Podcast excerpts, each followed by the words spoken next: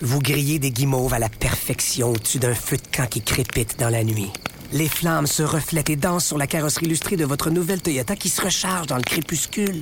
Une cigale chante à votre oreille. OK, lui, c'est un maringouin.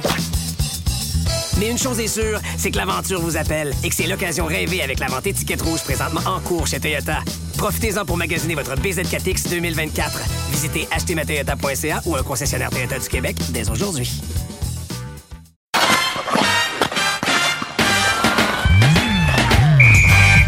Mesdames et messieurs, bonjour, bienvenue au Balado Sortie de zone, quatrième saison, épisode 40 de ce lundi 13 février. Soyez prêts, c'est la Saint-Valentin, le 14 en passant, juste pour vous dire, là, soyez au courant. Et si jamais vous entendez la tendre moitié vous dire « Oh non, on fait rien pour la Saint-Valentin ah, c'est un piège, faites quelque chose ». Alors le message est lancé officiellement. Euh, on va changer évidemment de hockey, pas de la Saint-Valentin. Ben, Euh, oui. tu sais, tu sais que, anecdote de Saint-Valentin, mais le Ca- les Canadiens avaient congédié Michel Terrien le jour de la Saint-Valentin en Je 2017. m'en souviens très bien. Il avait pas échangé Tyler Toffoli l'an passé euh, À Saint-Valentin? à Saint-Valentin? Ah, ça se peut. Écoute, tant qu'à faire, ça se peut. Tout est possible. C'est- Bon. C'est exactement ça. L'année, il y a un an, un an demain, ça passe, ça? Ah oui? Ah, quand même. OK, je présente les voix que vous avez entendues. Oui. C'est Guillaume Lefrançois de la presse. Salut, Guillaume. Salut, Géant. Nous avons Simon-Olivier Lorange de la presse. Salut, Simon-Olivier. Allô? Et celui qui était silencieux parce qu'il a déjà, il est déjà prêt pour la Saint-Valentin de demain, c'est Stéphane White. Salut, Steph. Salut, j'étais là, là cette journée, fameuse journée-là, quand Michel s'était fait congédier. Là, À Saint-Valentin. C'était pas le fun, là, honnêtement. Là, euh, fait que donc, euh, demain, je vais fêter ça au Centre Bell, moi aussi, là, encore. Là. ça a pas trop gâché ta Saint-Valentin de 2017, euh, Stéphane? C'est... Non, non, non, non. On a, j'avais pas de, privé, de, de souper de privé avec Michel ce soir-là. c'est bon. OK. hey, là, euh, euh, sur une échelle, écoute, on commence. Tout de go, on y va. Sur une échelle de 1 à 10, quel a été votre niveau de divertissement et de surprise? J'ajoute surprise également euh, pour les deux victoires du Canadien ce week-end. Premièrement, une victoire de 4 à 3 en prolongation face aux Islanders. Hier, un bon match, victoire de 6 à 2 face aux Oilers d'Edmonton. Je commence avec Guillaume. Ben, mon échelle de surprise est à 10 sur 10, aucun doute. L'échelle de divertissement, il est à 9, euh, elle est à 9 sur 10 si on commence à partir de la troisième période samedi. OK. Parce que faut pas non plus réécrire l'histoire. Les deux premières périodes du match de samedi, c'était euh, Les, les Lou, les Lou Lamoriello de New York qui étaient là. C'est exactement, exactement. C'était à l'image des équipes de, de ouais, des équipes de loups. Euh, c'était, euh, c'est ça. C'était pas un grand spectacle. Disons que pendant un petit bout, je me, me surprenais, à, à- je me, je me sentais très mal, disons, pour les gens qui avaient payé et les, les, les gens qui amenaient les enfants pour la première fois au Centre Et qui avaient un match de 1 à 1 qui était assez terne quand même, assez fermé. Mais euh, par la suite, ça s'est, euh, oui, c'est devenu plus ouvert, plus, euh, plus divertissant. Puis hier, ben évidemment que ça allait de, de, de tout bord, tout côté. Ah, hier, c'était un gros feu d'artifice. Simon Olivier, euh, donc, euh, sur, un, sur 1 à 10, divertissement et surprise pour les deux matchs au week-end. Euh, divertissement, je dirais 7 pour la même raison que Guillaume, parce que je le trouve bien trop généreux à 9, mais effectivement, on, a eu, on a eu quatre bonnes, quatre bonnes périodes sur 6, fait qu'on va dire euh, deux, deux tiers, mettons 7 sur 10 avec la prolongation. Mhm. Euh, surprise, complètement 10 sur 10, parce que moi, je croyais que le Canadien allait subir deux défaites, et pas seulement parce que je suis toujours un éternel pessimiste, mais aussi parce que euh, les Highlanders arrivaient à Montréal, ils pétaient le feu, les Highlanders, même s'ils venaient de n'échapper une à, à Vancouver, euh, contre les Canucks plutôt. Euh, ils, ils pétaient le feu, ils, ils avaient besoin de ces points-là au classement. Ils ont perdu, même s'ils ont fait un point. Et les Oilers, euh, qui avaient joué la veille à Ottawa, il y avait l'air d'une équipe qui venait de parcourir la moitié de la planète euh, juste avant le match, plutôt que justement faire les deux heures de train entre les deux villes. Ils avaient gagné en plus la veille. Moi, je m'attendais à ce que les Oilers soient une équipe dominante face aux Canadiens, puis ils ont eu l'air, euh, ils ont l'air des vrais fous en ce qui me concerne. En fait, ch- chapeau aux Canadiens d'avoir d'avoir si bien paru, mais les, les Oilers, je pense qu'ils ont des questions à se poser à la suite de ce match-là. Stéphane, de ton côté? Ben, moi, écoute, c'est, certain que c'était divertissant. Euh, je mets un 8 sur 10 au, du côté euh, divertissement parce que, écoute, on a eu des belles histoires en plus, des belles performances de nos gardiens de but, les deux, des belles performances de, la plupart des défenseurs, belles performances de nos Québécois, Belzile et Hervé Pinard. Donc, tout ça mis ensemble fait que c'était une belle fin de semaine pour euh, les, fans. Euh, surpris, oui, moi aussi surpris, euh, mais c'est la plus belle exemple de, de, de, parties que le Canadien va, va avoir souvent d'ici la fin de la saison, où ce qu'ils vont surprendre des clubs qui pensent que ça, ça va être facile. Et puis Edmonton, écoute, euh, oui, il faut qu'ils se posent des questions, mais dans le sens qu'il il allait très bien avant d'arriver à Montréal. Ça arrive une pourrite dans le système, même pour les meilleures équipes. Et puis ils en ont joué une pourrite, mais ça enlève rien euh, à belle performance du Canadien qui ont joué avec beaucoup de, de, de caractère, beaucoup d'énergie. Et puis, euh, donc, une belle fin de semaine. OK, parfait. Je suis assez d'accord avec vous autres, messieurs. Là, je vais y aller de... Écoute, un commentaire. Je regardais Connor McDavid jouer. Je sais qu'il est quoi, à trois points d'atteindre le plateau des 100 présentement. Euh, c'est un gars qui a un coup de patin spectaculaire. Euh, quoi, 42 buts, à moins que je me trompe, là. C'est ça, 42. Euh, c'est une machine à déjouer des joueurs. Sincèrement, le Canadien a joué un bon match contre lui. Et là, je me suis dit, en regardant jouer ce gars-là, je me suis dit, OK, les Oilers consacrent offensivement la majeure partie du temps de jeu à, lui et Dreisaitl. OK, on peut rajouter, euh, quoi, Nugent Hopkins, euh, Zach Hyman avec ça. C'est pas mal les quatre là euh, qui, qui prennent la majorité du temps offensif. Je me suis dit, McDavid, je l'ai vu à un moment donné frustré j'ai vu un gars qui, par moment, laisse filer la rondelle, laisse filer les joueurs quand ça fait... Je l'ai vu babouner. Je me suis dit, comment tu penses gagner la Coupe Stanley avec un gars qui baboune? Et là, je vous rappelle, quand il y a eu du brasse camarade devant le filet du Canadien de Montréal, quand euh, Arbor Jackay s'est battu, entre autres, là, tout ça a commencé parce que après le filet, McDavid a lancé la rondelle dans Bivitré. Je pensais que l'officiel était pour le punir. Il y a eu des combats. On n'a pas puni McDavid. Mais sincèrement, comment les Oilers pensent espérer gagner une Coupe Stanley avec un gars qui est frustré quand il marque pas de but? Je ne sais pas si vous êtes d'accord avec moi, mais moi, là, en regardant jouer ce gars-là, je me suis posé de sérieuses questions. Guillaume, Stéphane, ben, vas-y. Oui. Ouais, écoute premièrement, on va s'entendre, c'est le meilleur joueur de la Ligue nationale. C'est clair. Et puis, aucun doute là-dessus. Mais je suis, je suis d'accord avec toi. Puis c'est là qu'il est rendu dans sa carrière à montrer du leadership. Puis ça, j'ai pas aimé ça hier. Et puis c'est pour ça que depuis quelques semaines, j'aime dire qu'un gars comme Jonathan Tave fitterait tellement dans ce décor-là. Lui, il pourrait dire à McDavid, hey, relax, ou assis-toi, ou Comprends-tu qu'est-ce que je veux dire? Donc, c'est le genre de joueurs qui n'ont pas à Edmonton. Ces leaders-là qui ont déjà gagné. Il y en ont pas qui ont déjà gagné. Et puis, c'est pour ça que euh, un gars comme McDavid sera le premier, je pense, à grandir là-dedans en ayant un genre de joueur, Jonathan Taves. Et puis, je suis d'accord avec toi, j'ai pas aimé son attitude. Et puis, ces gars-là, quand ça va bien, ça va bien. Mm. Mais quand ils ont de l'adversité, des fois, certains soirs, tu peux pas être frustré de même, surtout quand tu le sais sur ton gilet. Et puis ça s'est mis à babouner. Mais ils ont essayé ça avec Duncan Key, qui est allé faire un tour là. Moi, je me trompe, c'est ça, Duncan ouais, Key? exact. Ouais, il a joué un an, là. Ça ouais, pas, mais c'est pas, pas marché bien ben non plus, là. Ouais, mais tu sais, c'est pas le même type d'ascendant. Tu sais, je pense que euh, Jonathan Taves débarque, puis je vous dis, bon, il, on, sait, on, on, connaît tout, euh, on connaît tout le type d'influence qu'il peut avoir, puis tout ça. Parce que ça, c'est pas évident non plus, parce que c'est ton capitaine. Il va rester ton capitaine. Les, les Oilers, peu importe ce qu'ils font, je les vois pas enlever le C à McDavid. Donc, tu sais, qui, qui tu peux ajouter, dans le fond, puis qui va avoir un, un ascendant assez fort. Puis ben c'est ça, des, des, des, des gars qui ont cet, qui ont cet ascendant-là dans la ligue. Moi, je vois Tave, je vois Crosby, puis je vois Bergeron. Euh, ça arrivera pas avec Crosby et Bergeron. Donc, effectivement, Tave, c'est pas mal, c'est ça, c'est pas mal lui, le genre de gars qui, qui, qui, qui, qui pourrait rentrer dans ce rôle-là. Parce que sinon, pour le reste, c'est, c'est euh, effectivement, comme tu dis, ça manque. Je dis, ça, ça, ça, il y a pas grand monde qui a des expériences de, de champion là-dedans. De t'ajouter, tu ajouté un Evander Kane dans, dans, dans l'eau qui est un des joueurs les plus expérimenté de l'équipe, mais euh, pas nécessairement le plus mature. Pas nécessairement euh, un modèle à suivre en termes de leadership, même s'il est frustration, là, ça c'est ouais, c'est lui il aide pas là, quand on parle de frustration là, euh, c'est pas c'est pas Evander Kane qui va éteindre les feux là. Non non, clairement, clairement. Simon Olivier, toi, euh, est-ce que tu me crucifies sur la place publique ou tu es d'accord avec mon point?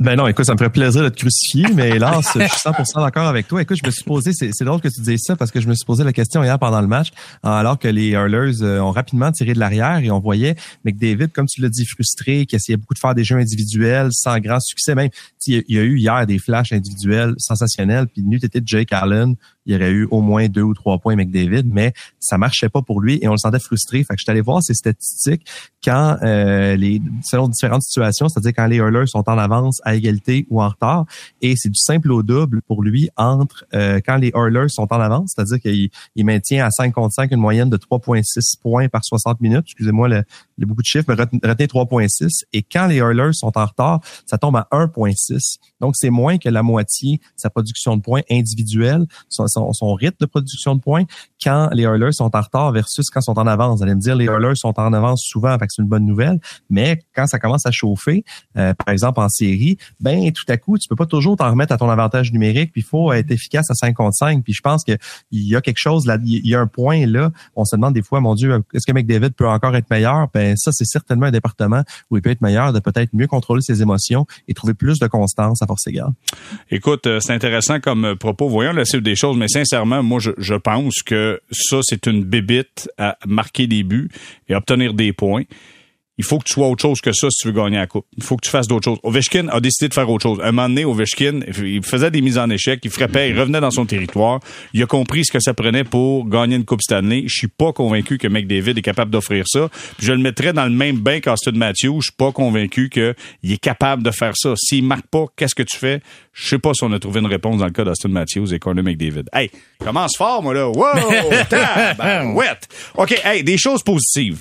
Ce week-end, euh, Mike Matheson, l'homme aux trois poumons qui a marqué contre les, euh, les Islanders. Non, mais il venait de faire ben une présence de deux, minutes. Ben oui. il y a encore de l'énergie pour Ça va, patine. Écoute, marque le but en prolongation. Euh, Jordan Harris en marque deux. Byron a marqué également. Là, les défenseurs deviennent une menace offensive. Selon vous, est-ce que c'est juste l'histoire d'un soir ou c'est ça la solution pour le Canadien. Il faut que les défenseurs appuient l'attaque. Il faut que ça soit comme ça que ça se passe pour le reste de la saison. Euh, Guillaume. Ben, euh, en, fait, c'est que tu sais, faut pas oublier que le, Canadien à la base est pas non plus euh, a pas une défense très offensive. Je sais pas vraiment dans l'identité des joueurs. Euh, et le plus offensif de la gang, ben, c'est Michael Madison. Puis il a juste 19 matchs de, de jouer jusqu'ici cette saison. Donc tu sais, il y a, y a, peut-être ça qui fausse un peu les données aussi. Tu sais, je pense que si Madison avait été en santé toute l'année, on on aurait peut-être un, portrait différent. Puis l'autre qui est offensif, c'est Justin Barron, donc lui qui vient bon, qui vient d'être rappelé tout ça. Alors tu sais, il y a ça quand même qu'il faut pas oublier. Tu sais, oui, Arbor Jackay, 5 buts, mais tu sais, ça reste que c'était pas, c'était rarement des buts euh, où il, il, il s'avançait pour l'attaque. C'est ça, exact. C'est ça. C'était des jeux souvent dans la zone. C'est, il prenait un tir de la ligne bleue, puis il y a un bon instinct pour savoir quand tirer. Il y a un bon tir précis, tout ça. Il y a, il y a, des qualités derrière ça, mais c'est pas, c'est ça, c'est pas en tant que quatrième homme euh, qui appuie l'attaque. Donc c'est pour ça tu je suis pas sûr que lui, son rythme de production est soutenable. De toute façon, il euh, faudra voir s'il va même être capable de jouer euh, ben dans les prochaines semaines. On va en parler d'ailleurs. Oui, exact, exact. Mais tu sais, donc c'est ça qu'il faut garder en tête. Je pense que Caden Goulet a, le potentiel de le faire avec le coup de patin équipe. On le voyait quand même, même s'il a seulement marqué deux buts, lui, dans ses 36 matchs qu'il a joué, il a le potentiel aussi de faire ça. Donc, tu sais, je pense que le Canadien a les outils pour le faire. C'est juste que là, il y a eu des circonstances qui ont fait en sorte qu'on a peut-être moins vu euh, ce, ce visage-là de la défense en, en, première moitié de saison. Mais c'est sûr que ça va être un, développement à suivre. Puis, euh, tu sais, faut pas oublier aussi que dans le système, ben, il y a aussi des défenseurs euh, offensifs qui vont éventuellement frapper à la porte, là, que ce soit Lane Hudson, Logan Mayou. Mhm. euh, c'est des gars qui ont qui, sont très très portés vers l'attaque aussi. Donc, c'est pas une mauvaise chose non plus qu'en attendant le Canadien ait, des défenseurs plus, euh, euh, disons, avec moins d'instinct offensif. Simon Olivier, je vais entendre tes propos là-dessus, mais juste avant, je vais aller à Stéphane. Stéphane, est-ce que là, on a ouvert la guérite en disant, allez-y les gars, all in, vous pouvez attaquer sans problème? Non, non, non, non. Je pense que c'est encore euh, euh, une autre situation où ça prend un juste milieu. Et puis j'aime ça voir un, Harris ou euh, un Matheson, un Barron se porter à l'attaque. ils ont les ils ont les qualités, ils ont le coup de patin, ils ont le flair offensif pour le faire, mais faut que tu le fasses au bon moment et puis euh, ou à la bonne situation. Donc c'est toute une question d'équilibre. Euh, et puis, je pense que hier, en fin de semaine, c'était le fun de voir ça. Moi, je suis surtout surpris de, Mike Matheson. Mike Matheson, je l'ai vu jouer là, je sais pas combien de fois dans sa carrière, surtout quand il était en Floride, je l'ai vu jouer tellement souvent. Et puis, il m'impressionne cette saison. Il est meilleur offensivement que je pensais. Euh, que, j'ai vu de lui. Et puis ça, c'est une belle trouvaille. Euh, il est signé pour encore trois ans. Donc, euh, lui, je, mais, je pense que c'est le parfait défenseur où quand on parle d'équilibre. Il va bien jouer dans sa zone, puis il va y aller de temps en temps offensivement quand il a une ouverture, sans. Euh, puis ils ont, ils, ont, des gars plus défensifs comme Savard ou Edmondson euh, qui vont rester à la maison. Jack je le considère pas comme, même s'il a le plus de points du Canadien, je le considère pas comme un défenseur offensif. Donc, euh, c'est un bon, un, bonne équilibre. OK. Euh, Simon, euh, Olivier, toi, puis c'est drôle parce que dans le dernier balado, on parlait de la conversation que tu avais avec Jordan Harris. Là, en plus, il a signé un contrat de 2 ans, 1.4 par année. Arrive au match suivant, Potatlar en marque 2. Écoute, tout est dans tout. là. T'es, ben... notre, spécialiste de Jordan Harris. Ben en fait, je vais juste rectifier un peu l'ordre des événements parce que avant de marquer ses débuts hier, il y a eu un match très difficile contre les Highlanders la veille. Puis c'est drôle parce qu'il était un peu à l'inverse de son équipe, c'est-à-dire contre les Highlanders, on a vu les défenseurs du Canadien se porter en attaque alors qu'Harris a eu toutes sortes de problèmes dans son territoire. Et contre les Oilers, on a plus souligné la performance défensive des défenseurs du Canadien et Harris a marqué deux beaux buts. Puis tu sais son, son deuxième c'est un, un beau but là. Je veux dire, c'est pas, ça, ça démontre un, un certain talent. Fait que dans le cas de Harris spécifiquement, je pense je le vois moins comme un défenseur offensif. Je pense que ça fait partie de sa boîte à outils, mais ça le définit moins. Contrairement à Matheson et Barron, je pense que Barron, clairement, parmi les joueurs qui sont dans l'environnement du Canadien présentement, donc, donc je, je compte pas Hudson et, euh, et Mayou. Je pense que c'est le meilleur espoir offensivement chez les défenseurs et il semble se dégainer. Je trouve ça très emballant. Matheson aussi, euh, je, je, trouve c'est surtout tellement bien servi par son coup de patin, des bonnes habiletés offensives. Je le trouve moins convaincant dans sa zone. C'est pour ça que Matheson, je, je préférais quand il pouvait jouer avec Savard. Je trouvais que ça faisait un duo très solide pour le Canadien. Évidemment, avec Edmondson blessé, il faut répartir les forces un peu. Et je pense que Ebaron gagnerait à avoir un gaucher plus plus solide, un, un, défenseur qui reste à la maison, pour citer Stéphane.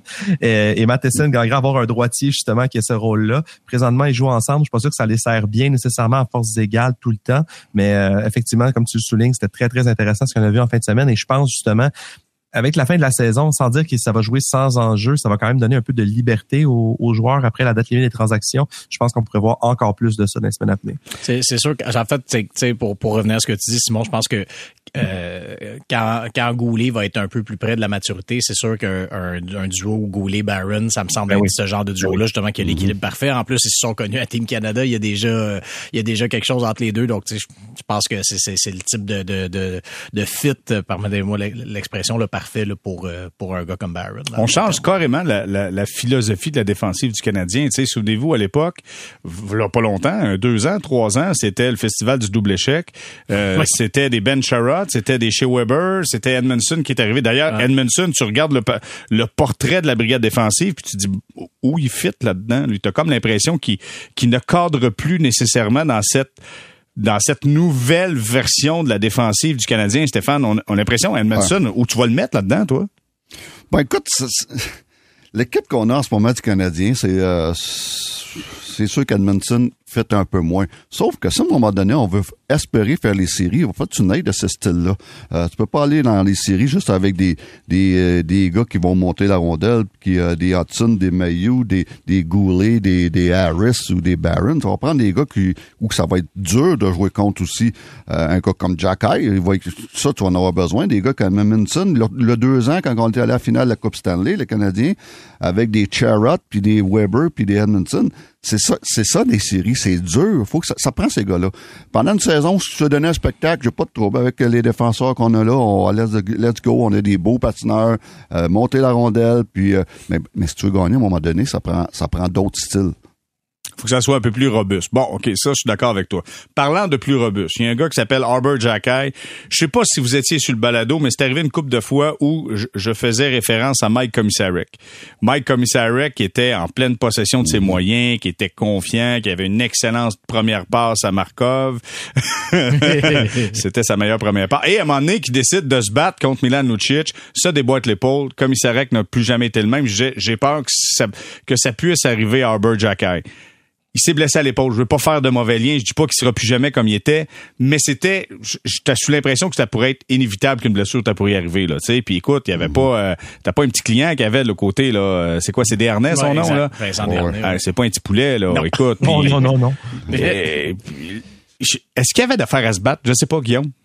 Bah, c'est, c'est, disons qu'avec le pointage puis tout, euh, je pense, je pense que non. Je, je, je pense pas que c'est dans son intérêt de le faire. Maintenant, avait-il le choix? Je veux dire, bon, ça c'est arrivé un peu euh, dans le feu de l'action, sur le coup de l'émotion, tout ça. Puis il y, a une réalité très plate qui est que ces joueurs-là euh, veulent se, se, se, faire un nom, une réputation. Puis il y a cette espèce de forme de pression-là qu'on peut-être qu'on saisit mal, mais je pense que eux la vivent très réellement. Mm. Donc c'est pour ça, non, c'était vraiment pas un bon moment pour le faire. Puis en plus, ben ça, ça finit en blessure.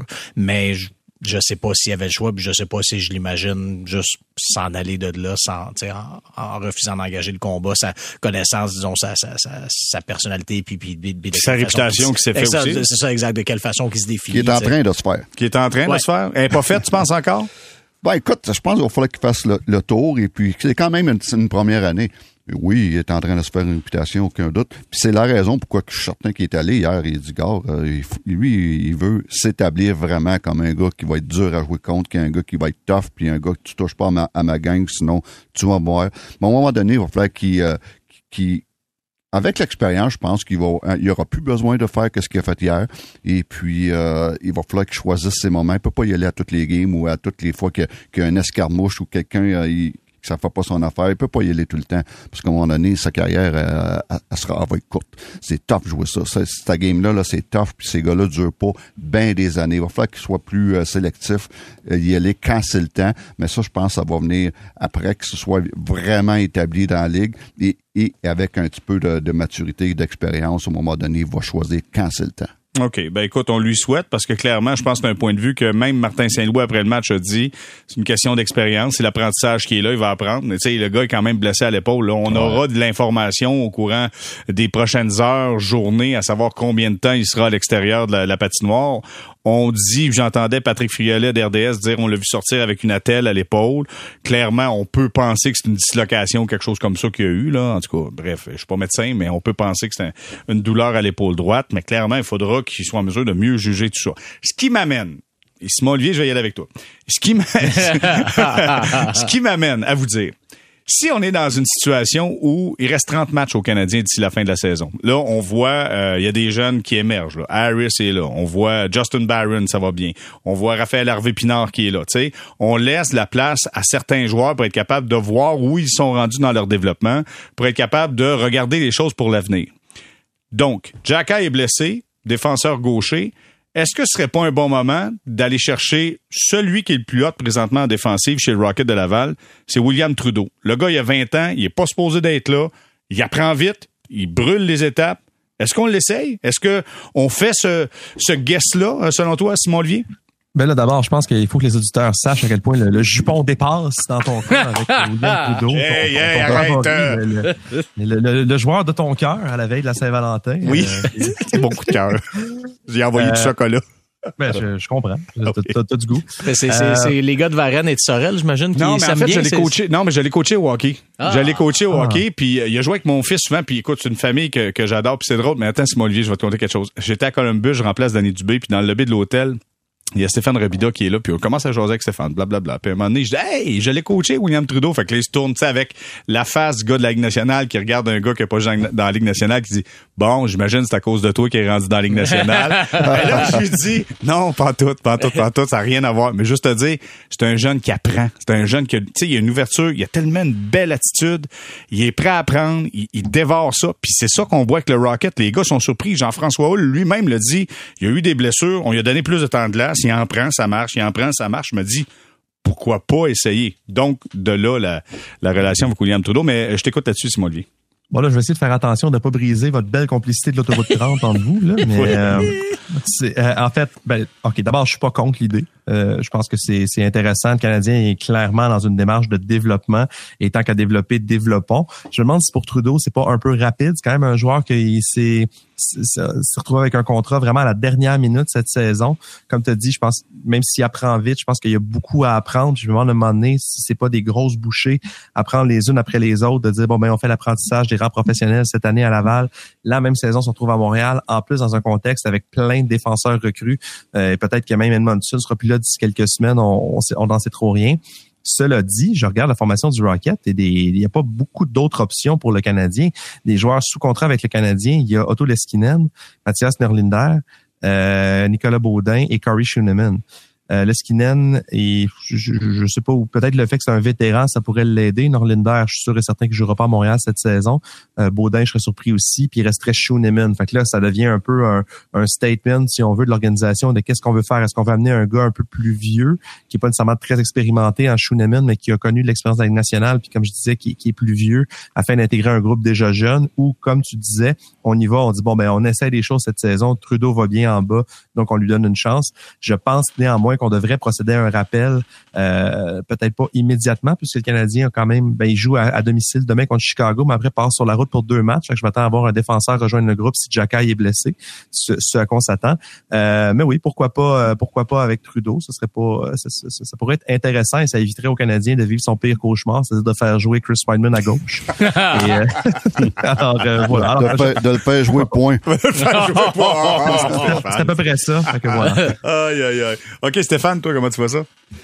Ben écoute, euh, ça serait intéressant de voir qui qui vont euh, qui vont rappeler, parce qu'il y a quand même un Nicolas Baudin que peut-être qu'il aimerait voir. Euh, c'est un premier choix quand même des Blackhawks il y a quelques années. Il y a une très bonne saison. Je regarde, il est plus 6. Euh, il y a quand même 14 14 points en seulement 22 matchs et puis euh, ça peut être intéressant aussi. C'est clair que Corey Schoenemann est le meilleur défenseur cette saison, à plus 10, même au niveau des stats, c'est 5 buts déjà. Euh, il a joué euh, pratiquement tous les matchs. Il a 27 ans. On fait quoi avec lui dans les prochaines années? Ça peut être qu'un bon vétéran à garder à la base, ça. Mais un gars comme William Trudeau, faut faire attention. À 20 ans, c'est, c'est pas évident. il y a une saison correcte. Il y a une saison correcte. Pour, hmm, il faisait jouer 35 matchs, un but, 12 euh, passes. Euh, il est dans des plus, plus un, mais euh, ça, c'est bien à son âge. Donc, ça va être intéressant à voir. Mais un gars comme Nerlinder, quelle déception à Laval. 42 matchs, il a, a 10 points, moins 6. je sais, il a seulement 22 ans, mais ça, c'est une grosse déception. Euh, point de vue. On parlait d'un gars qui pouvait jouer avec le Canadien l'année passée. Là. on a-tu vu des vidéos sur YouTube? Ben, tu as regardé Lorlinda, comment ben il est bon. Hey, ben y a-tu rien fait, ça, lui? Eh, non, exact, ah. exact. Vraiment. ça, va être, ça va être très intéressant. Puis c'est le fun de voir un William Trudeau qui surprend quand même, puis qui euh, s'est mérité un, un, un, contrat.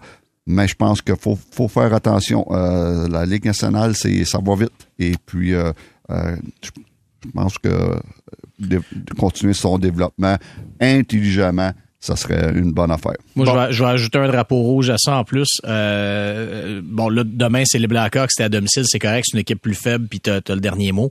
Après ça, tu t'en vas en Caroline. Oh. Euh, je sais pas si c'est là que je voudrais envoyer un, un, joueur qui a zéro ou un match d'expérience dans la Ligue nationale. Et après ça, Hockey Night in Canada à Toronto. Je, je, moi, je vois ça comme, je vois pas ça comme un contexte idéal pour un gars qui a joué 35 matchs dans la Ligue américaine. J'aime bien William Trudeau, mais tu sais, c'est peut-être un cas où, tu sais, euh, l'organisation a peut-être plus intérêt à prendre son temps, quitte à, quitte à sacrifier un Corey Shannon. Puis encore là, ça, ça, ça, me coûterait que, que, pas ça me coûterait, mais je en, en, tant que gestionnaire, je sais pas si j'aimerais l'idée d'un rappel de, de Schooneman parce que le Rocket va bien quand même dernièrement, se, se ramène dans le portrait des séries. Donc, tu as besoin, tu sais, cette course-là aux séries pour le Rocket est importante aussi. Tu as besoin d'un Schooneman, je pense, pour ça aussi, là, qui, qui est quand même très utile à la balle. Oui, okay. pas une décision facile. Oui, ouais, mais JR, mais écoute, JR, il pense, il, il, il pense comme un agent quand il parle de Trudeau. Ah, ah, tu trouves? Ah. il a l'air, pour moi, c'est ton agent. J'espère qu'il va te donner une bonne cote sur son prochain contrat. J'en veux pas. J'en veux pas. Je veux, juste, le voir jouer. Et puis, Schunaman, exactement, je suis d'accord euh, avec euh, Guillaume, comme de quoi que Laval n'a besoin pour faire les séries. Tant qu'à ça, fais jouer Wideman pour, pour être sûr que t'en perdes plus. Oh!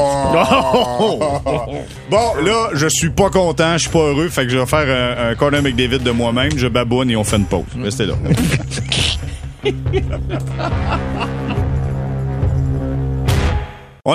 Vous grillez des guimauves à la perfection au-dessus d'un feu de camp qui crépite dans la nuit.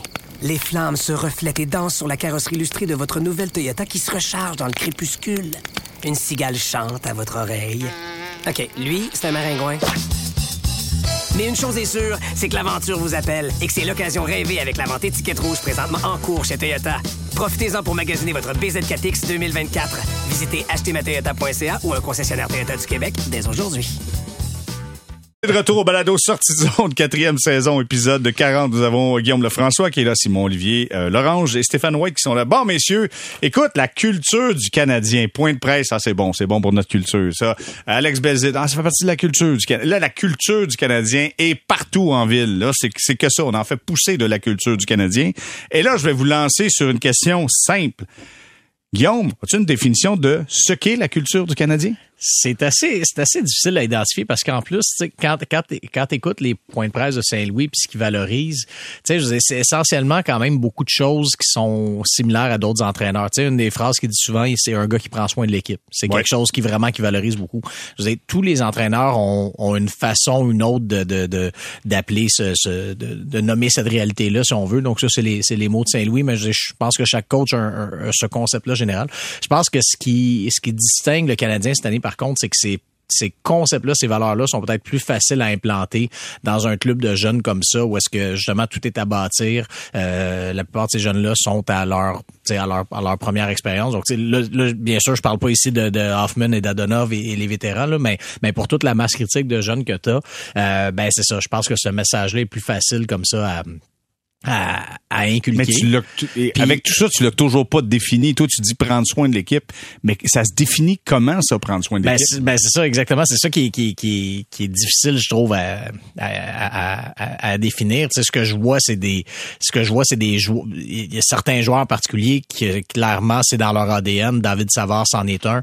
Euh, de bloquer des lancers, de s'impliquer physiquement. Exact. D'aider, d'aider les jeunes, de, de, d'accepter son rôle, tout ça. Tu sais, fait que, fait que oui, tu sais, David Savard c'en est un. Chris Weidman, on parlait de lui, on riait, mais ça reste que pour un gars qui qui passe la, majorité de son temps sur la passerelle, on le croise souvent en plus dans le vestiaire. il est chèrement payé pour faire des sourires. Par ben non, ben non, mais il est bien payé tout ça, mais tu sais, ça reste que ces, ces athlètes-là ont leur fierté, puis tu sais, il pourrait, euh, tu sais, ça, pourrait le choquer, puis si ça le choque, ben il le montre pas, il a l'air, euh, on le voit même sur les réseaux sociaux, il a tout le temps l'air d'être, vraiment l'air de faire partie de la gang avec les, avec, avec les joueurs. Euh, donc tu sais, c'en est un. Arbor Jackay, c'en est un aussi qui semble avoir le, le, le bien de ses coéquipiers à cœur. Même un Christian Dvorak, que je, je sais qu'il est zéro charismatique, mais c'est un gars qu'on a toujours dit, c'est un bon coéquipier. As-tu déjà vu sourire, lui? Ah, pas, pas souvent. souvent hein? Pas souvent. Pas Sur son but, un petit peu, j'ai vu dans le coin, ça a souri, mais c'est assez rare. Hein? c'est ça, ça reste ça. C'est, c'est, c'est, le sourire n'est pas sa qualité première, mais il semble être un coéquipier, lui aussi très apprécié, tout ça, qui est tout le temps un des premiers quand, euh, quand euh, il y a des petites mêlées ou quelque chose, lui, il va, il va tout le temps, même si, même si c'est pas lui qui va se battre ou crier ou rien. Donc, tu sais, je vois des, des, des, des gars comme ça qui incarne ça, mais après ça, de le, définir, c'est de l'extérieur, je trouve que c'est difficile. Ça semble intangible en quelque part. Simon Olivier, toi, as-tu une définition de la culture du Canadien? Euh, Martin Saint-Louis, des fois, ça a l'air un peu... Euh, un peu drôle de la manière qu'il dit, mais il qualifiait encore en fin de semaine Raphaël Hervé Pinard, il disait de lui que c'est un joueur de hockey. Puis des fois, Martin Saint-Louis dit ça d'un tel ou tel joueur que c'est un joueur de hockey. Puis moi, ça fait toujours sourire parce que Saint-Louis, il y a quand même une analyse assez raffinée de plusieurs trucs. Mais quand il arrive à dire c'est un joueur de hockey, je trouve qu'il sonne un peu comme un, vieux scout de 60, de 60 ans. Mais je trouve ben, quand en même fait, Marc, Bergevin disait ça aussi. Joël Bouchard disait ça aussi. Ah, il a l'air d'un joueur de hockey. Ça, c'est un joueur de hockey. Mais je trouve, au-delà d'en avoir de l'air d'un, je trouve que dans la définition de Saint-Louis, je trouve que ça revient un peu à la culture. Quand il parle, je reviens avec l'exemple d'Hervé Pinard, parce que je pense qu'Hervé Pinard est quand même un bon exemple de ce que le Canadien recherche. Tu sais, Saint-Louis parle de ses détails, des détails de son jeu, mais aussi des détails qu'il apporte en dehors de la glace. C'est un gars euh, qui est vraiment un, un, peu ce que Guillaume a décrit dans le fond, qui, qui a le souci de son jeu, qui a le souci de ses coéquipiers, qui a une éthique de travail irréprochable. Euh, il donne, Guillaume donnait l'exemple de Savard, mais en fait, les, les, exemples Guillaume les a donnés, mais je pense que ça revient beaucoup un peu au, au thème de l'imputabilité. Est-ce qu'un joueur vraiment est prêt à prendre la responsabilité de tout ce qu'il fait et, encore une fois, dans les mots de Saint-Louis, de faire passer les le processus, les habitudes de travail, l'éthique de travail avant les résultats et avant les accomplissements personnels? Fait que je pense que tout ça, ça, ça finit par faire beaucoup de mots pour revenir à, cette idée-là de la culture de l'équipe. Comme Guillaume l'a dit aussi, euh, je pense qu'effectivement, toutes les équipes la recherchent, mais chez le Canadien, on semble quand même être très pointilleux là-dessus. C'est une bonne chose parce que présentement, on peut pas dire ben on met on, triche là-dessus parce qu'il faut gagner des matchs parce qu'il faut pas en gagner puis même si on voulait souvent les ressources seraient trop limitées fait qu'aussi bien mettre de l'énergie là-dessus parce que ça c'est vraiment un investissement pour le futur. Stéphane, toi euh, tu es le seul qui a trempé dans les vestiaires de la Ligue nationale de hockey. Es-tu en mesure de définir ce que c'est la culture du Canadien? Ben, la culture c'est euh, c'est de jouer de la bonne façon. Okay? Ça, c'est la première chose, c'est de, jouer de la bonne façon. C'est quoi jouer de la bonne façon? On l'entend tous les soirs. Hein? C'est quoi? Lui, il joue de la bonne façon. Ou lui, c'est un hockey player. Euh, jouer de la bonne façon, c'est c'est pas tricher. C'est de d'être bien posé ton corps avec sur le côté défensif dans, dans, dans ta zone le, mauvais côté de la rondelle, c'est de finir ses mises en échec, c'est d'aller dans le trafic, c'est de, de, de, jouer selon le cadran, c'est, c'est, c'est de gagner des face-offs, c'est de bloquer des shots. C'est, c'est, c'est tellement de petits je pourrais, je pourrais nommer encore euh, pendant une demi-heure des, des, petits détails de même qu'on voit pas souvent sur les, les feuilles de statistiques. Ça, c'est jouer de la bonne façon. Ça, ça là, c'est de la culture. Et puis, hors de glace aussi, euh, euh, Simon Olivier en a parlé. Hors de là, c'est tellement important. Je, je, me rappelle d'un gars comme Weber, tout le temps le premier arrivé à l'arena. Euh, quand les joueurs euh, sont arrivés à l'arena, lui, ça, ça, la moitié de sa journée déjà faite. Ses traitements, son entraînement, ses, ses, ses, jus avec ses protéines, tout est fait. ça, c'est ça, ça c'est c'est de la culture hors glace, comment il prenait soin de lui à tous les jours, comment il était prêt, même pour une pratique, c'était c'est un bel exemple. Euh, donc, ça, c'est de la culture. Puis ça, c'est ces joueurs-là que tu veux garder. Euh, à Montréal, toi, on avait des Gianta, moi, qui m'a impressionné à ce niveau-là, de tout faire ces petites choses-là, à prendre soin de ses coéquipiers, comme qu'on dit souvent. Euh, Price, même, Weber, Charrot, Corey Perry, Brandon Gallagher. Ça, c'est tout du monde, ça, que tu veux garder en entour d'une équipe. Et puis un gars, on parle d'un gars comme Gallagher. Oui, il va coûter cher. Oui, il y a peut-être plus de jus dans tank. Mais il va quand même t'aider à ce niveau-là, au niveau de la culture, de c'est quoi, toutes les petites choses à faire. J'adore savoir ce qu'il fait. Il faut pas l'échanger, il faut que tu le gardes. Ça, c'est tu bâtis avec des gars comme ça. Euh, à, Boston, si on, on, on veut parler de culture, c'est la, plus belle affaire, c'est Boston avec des, des Chara qui a transmis ça à des Bergerons, qui a transmis ça à des Krejci, qui ont transmis ça à des, des marchands euh, qui arrivent là, puis euh, as une façon de faire. À Chicago, c'était le plus gros défi quand j'étais là, c'était de changer cette culture-là. Et puis on y a réussi avec des Duncan Keith, des, des Taves, des Kane. Et puis faut, faut que ces gars-là transmettent ça à la nouvelle génération, qui vont le transmettre à la nouvelle génération. En ce moment, là, c'est qui le plus gros leader à Montréal? Ben, j'ai l'impression que c'est Belzile. Écoute, même Martin Saint-Louis en parle. J'ai l'impression que c'est lui. Ah, moi, je pense que c'est Savard. Savard. Moi, moi, le plus gros leader à Montréal en ce moment, c'est lui qui, qui, contribue le plus à la culture, c'est Martin Saint-Louis. Ah. En ce moment, en ce moment, j'ai comme l'impression que c'est le plus gros leader à Montréal. Donc, euh, ça passe beaucoup pour lui en ce, par lui en ce moment. OK, mais attends, Stéphane, je veux savoir. Là, on parle de, bloquer des lancers, de jouer de la bonne façon, de jouer, euh, tu sais, d'être de, D-side. On dit D-side, c'est être du bon côté de la rondelle pour pas juste tricher pour t'essayer de t'en aller en territoire adverse puis créer des revirements puis que ça s'en vienne dans ta zone. J'ai l'impression qu'on décrit un grinder. Tu sais, ceux qui sont les gars de troisième, quatrième trio, on décrit ce qu'un grinder doit faire, ceux qui sont des tryhards, ceux qui sont là pour bûcher. Mais j'ai l'impression que le club de hockey à Montréal ici, c'est un club de talent, c'est un club de, de, de S-Ouest, c'est un club de fancy. Comment tu veux faire ça? Mais c'est un juste milieu. Est-ce que tu considères euh, Bergeron à Boston comme un grinder? Je pense que oui, moi. Je pense que oui, mais qu'il en met dedans. Oui. Mais il fait ça. un Taves. Même chose. Même chose, exactement. Mais c'est Crosby, c'est la même chose, Stéphane. exact. Ça veut pas dire juste un joueur de troisième ligne. Ça peut être qu'un joueur de première ligne, mais tes meilleurs joueurs, il faut qu'ils jouent comme ça. On parlait de McDavid tantôt. Ça ne l'est pas. Et puis ça, c'est ce qui manque à Edmonton s'ils veulent passer à un nouveau, un nouveau, euh, un nouveau euh, level. Donc, euh, ça, c'est de la culture. OK, OK, OK. On prend ça. On est en train de le définir. C'est-à-dire, faut que tu travailles comme un gars de troisième ligne avec les aptitudes d'un top 6 de la Ligue nationale. C'est bon, ça, c'est bon, j'aime ça. OK, tranquillement pas vite, on va y arriver. On va voir si ça va marcher, mais on arrive à définir la culture. OK, je parle d'un gars qui travaille exactement comme ça. Kirby Dack. Kirby Dack, du talent, un bâton. C'est puis là, je sais qu'on y est tellement. Il a un bon bâton, mais ce gars-là, il a vraiment un bon bâton. Il est incroyable avec ce bâton-là. Il est capable d'aller chercher la rondelle, la soutirer, l'enlever, déjouer. Il fait tout présentement. Il vole sur la glace. Moi, je veux savoir, puis Guillaume, je commence avec toi. Es-tu convaincu, Guillaume, que ce gars-là sera le deuxième centre du Canadien la saison prochaine et au courant des prochaines saisons? Est-ce qu'on doit oublier tout ce qui a été dit avec Pierre-Luc Dubois? Là, ça nous prend du bois. En bas du bois, on n'est pas capable de rien faire? Ou Kirby Dack t'a convaincu et te prouve hors de tout doute que c'est le deuxième centre que le Canadien a besoin? Ben, la réponse plate, il n'y a pas d'urgence à se décider pour Pierre-Luc Dubois, sachant que de ce qu'on entend, il lui-même aurait un certain intérêt quand même à, venir à Montréal éventuellement. Euh, quand tu sais ça comme administrateur, premièrement, ben ça te donne rien de, tout sacrifier à l'instant pour aller le chercher. Tu attends la possibilité de l'obtenir pour rien. Donc, en attendant, d'en arriver à ce point-là où, où tu as la chance d'aller chercher un joueur comme Dubois sans rien donner en retour, ben ça te donne du temps pour voir aller Dak et tout ça. Et puis, ben si arrive ce jour-là où est-ce que tu dis, bon, ben OK, euh, Dubois est libre, on peut aller le chercher, ben qu'est-ce que j'ai? Puis, euh, je veux dire, si, si tu as, si as un trou au poste de deuxième centre, ben là, c'est sûr que tu vas, euh, viens temps, puis on va te payer, puis tout ça. Par contre, si tu n'en as pas besoin, ben là, ça, change ton, ton, ton, pouvoir de négociation. Euh, Est-ce que tu es convaincu de Dak? Ben de plus en plus, euh, de plus en plus. Puis moi, ce qui me convainc, c'est sa capacité de, c'est de rendre les autres meilleurs, puis d'exceller même avec des alliés qui sont, je veux dire, on, lui a, on lui a donné Mike Hoffman, Evgeny Dadonov là, dans, dans les derniers matchs.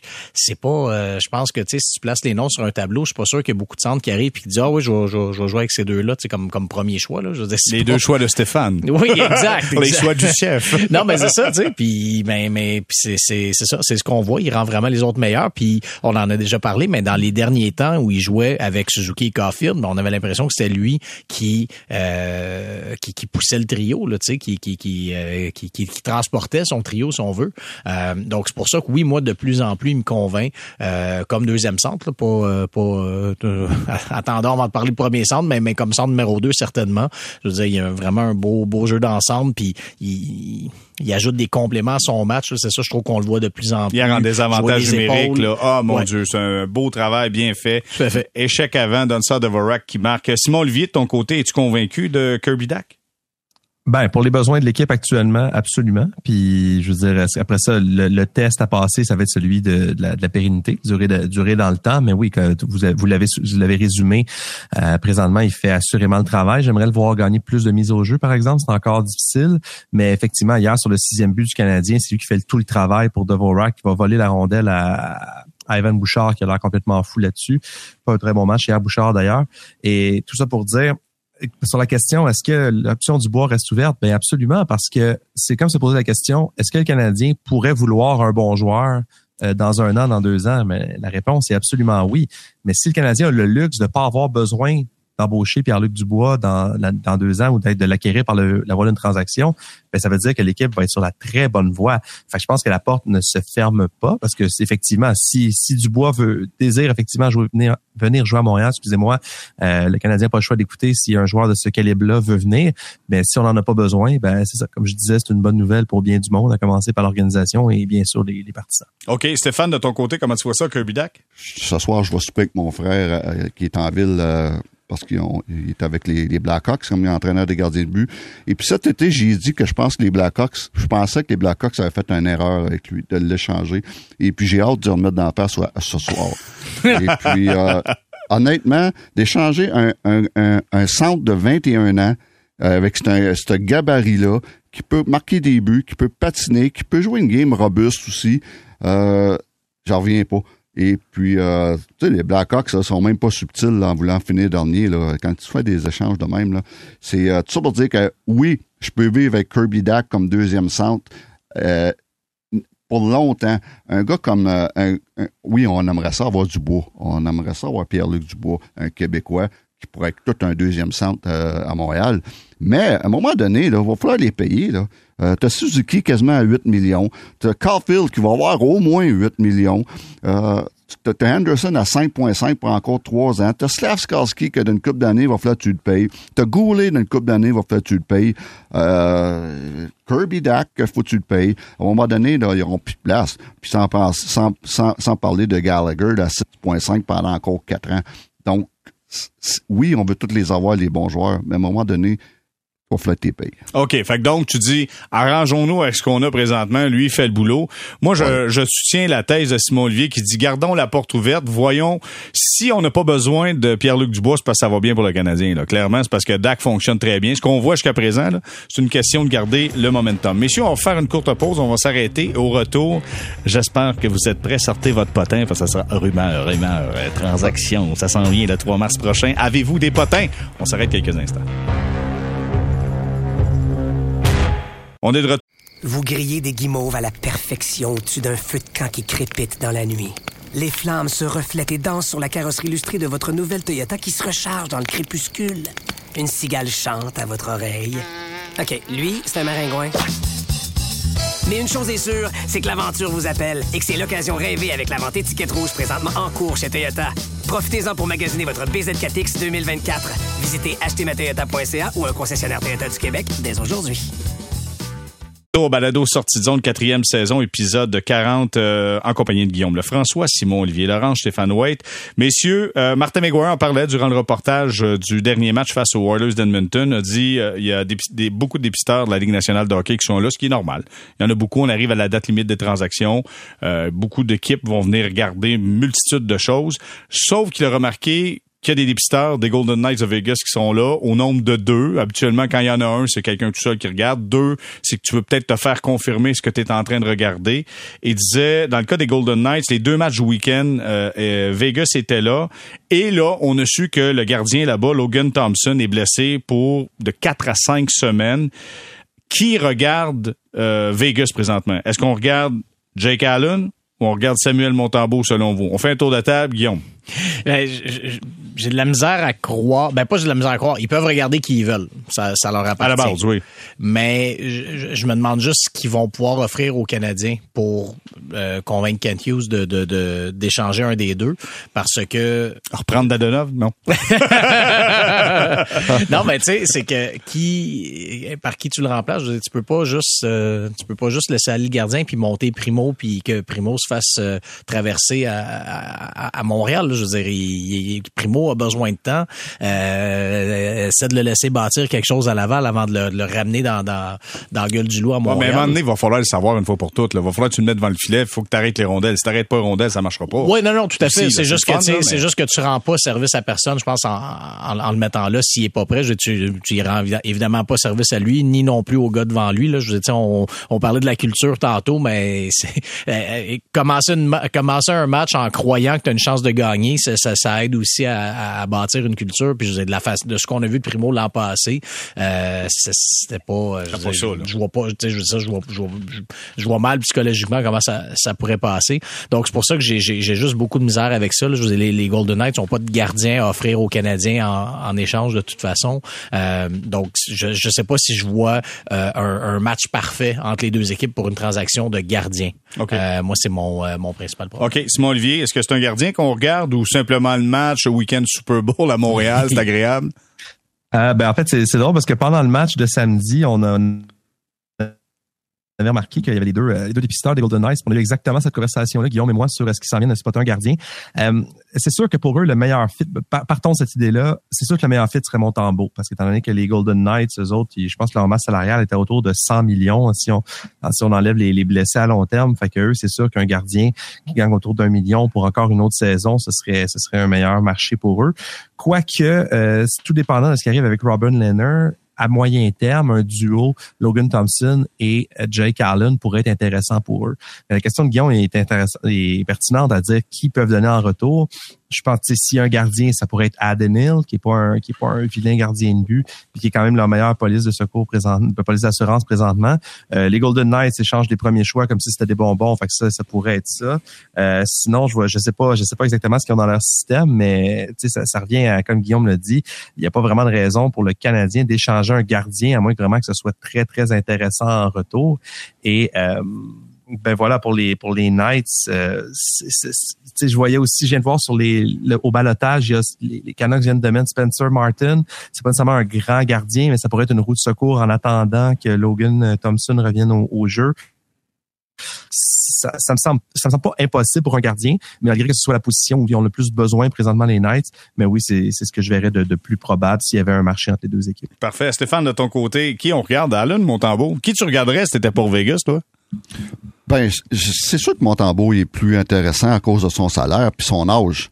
Mais je suis Montréal, j'essaie de, passer Allen, encore une fois, pour son âge, à cause de son âge et son salaire. Et puis, euh, il y en a fait qui est sûr, c'est que ces deux dépisteurs-là sont pas venus à Montréal pour regarder euh, Edmondson puis Monahan. Non. Euh, Sinon, ils n'ont pas fait leur devoir avant le match. Exactement. Donc, il reste, c'est certain qu'il reste, qu'il reste les gardiens de but. J'espère seulement qu'ils viennent pas pour voir Savard parce que je veux pas, je veux pas Savard, pour moi, il n'y a pas de prix. Euh, il faut, que tu le gardes en entour.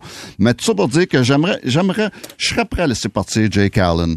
Euh, même si, puis je serais même prêt à dire, on monte Caden Primo, puis on le fait jouer. Puis on le fait jouer. Faut que tu saches tout à un moment donné. Puis à, 23 ans, Caden Primo, il est en avance sur le développement qu'il avait. C'est dur à croire, là. Il est en avance sur le développement que que avait Montembeau à 23 ans. Mm. À 23 ans, Caden Primo a déjà joué plus de, de parties professionnelles que Montembeau n'avait joué à même âge. Donc, je pense qu'il pourra faire, qu'il pourra, faire la job. Je sais, l'année passée, ça a été une catastrophe, mais c'était une catastrophe pour Montembeau, ça a été une, une catastrophe pour Allen tout l'année passée, où ce que les, ils se sont toutes faites défaire l'année passée.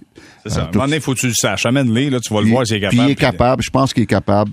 Puis, euh, donc, euh, j'aurais pas de trouble, moi, à dire Vegas, vous voulez Allen, let's go. Ça va me coûter euh, peut-être un bon prospect ou un choix, un bon choix mais euh, je pense que j'ai pas de trouble avec ça. OK, parfait. On fait, on fait, oui, tu voulais ajouter, Simon Olivier? En fait, si je, peux me permettre en 30 secondes, tantôt je lançais le nom d'Anne Hill, mais c'est pas un gardien très connu à Montréal. C'est pas, c'est un gardien euh, assez, ben, il a 26 ans quand même, mais c'est un gardien d'un gros gabarit qui a quand même des bons chiffres pour un joueur qui a joué. Il a pas beaucoup joué, mais il a toujours joué pour des mauvaises équipes en réussissant à se démarquer. Fait que ça serait comme un, comment t'as dit? Je l'ai tout aimé. Ça fait des ben, années que je fais des années que je le suis. Euh, surtout quand il était à Phoenix, à un moment donné, euh, j'avais j'avais eu à faire un rapport sur lui parce qu'il était dans, des discussions de gardien de but qui, qui, aurait été une possibilité dans le temps qu'on avait euh, euh échangé pour Jake Allen.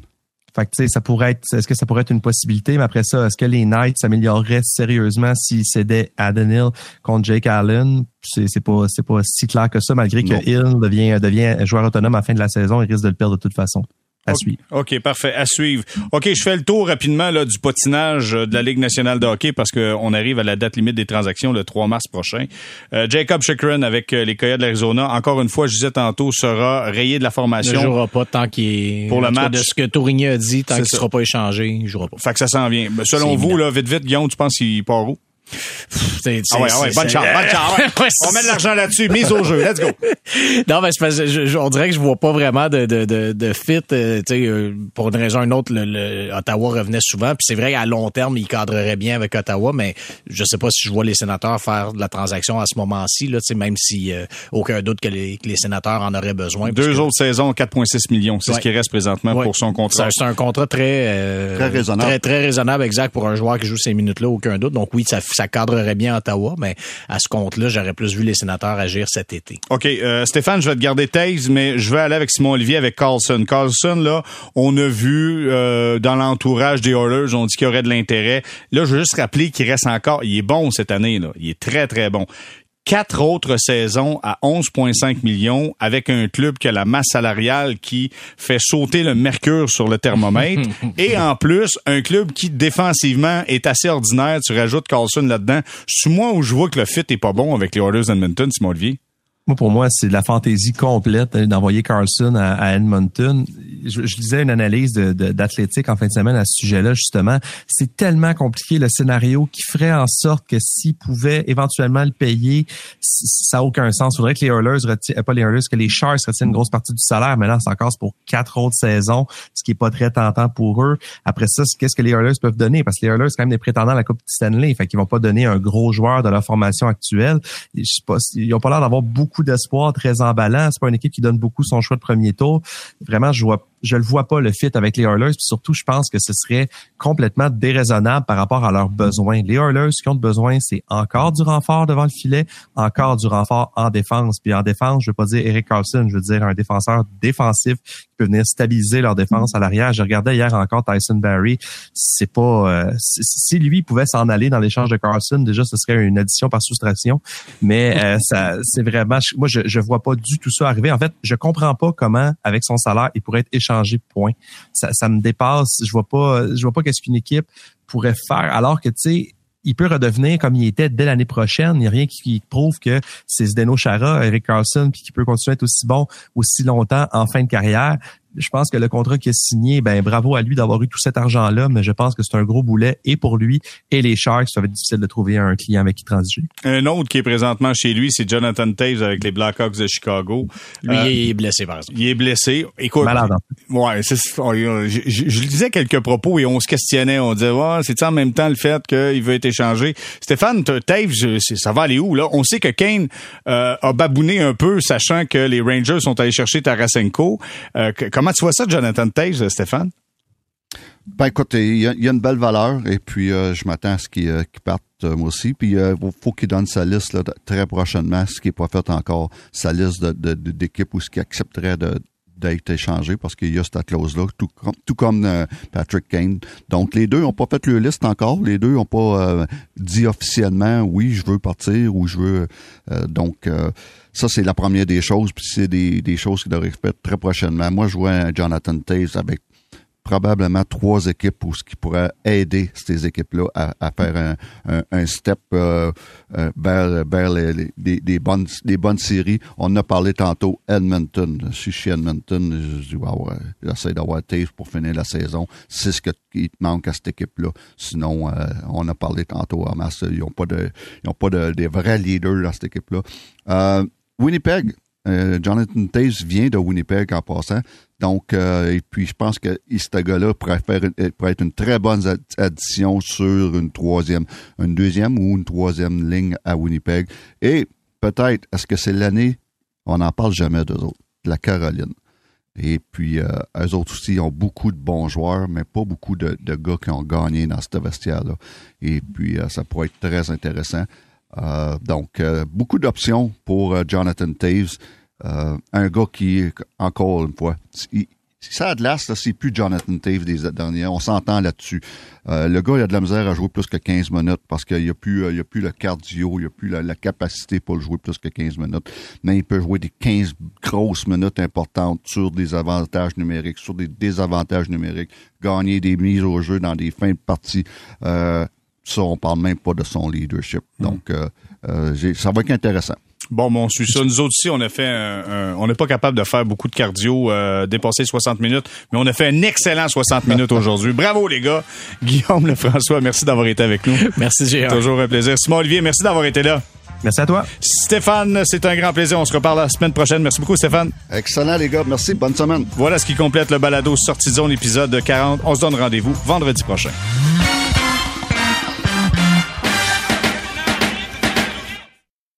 Vous grillez des guimauves à la perfection au-dessus d'un feu de camp qui crépite dans la nuit. Les flammes se reflètent et dansent sur la carrosserie illustrée de votre nouvelle Toyota qui se recharge dans le crépuscule. Une cigale chante à votre oreille. OK, lui, c'est un maringouin. Mais une chose est sûre, c'est que l'aventure vous appelle et que c'est l'occasion rêvée avec la vente étiquette rouge présentement en cours chez Toyota. Profitez-en pour magasiner votre BZ4X 2024. Visitez htmatoyota.ca ou un concessionnaire Toyota du Québec dès aujourd'hui.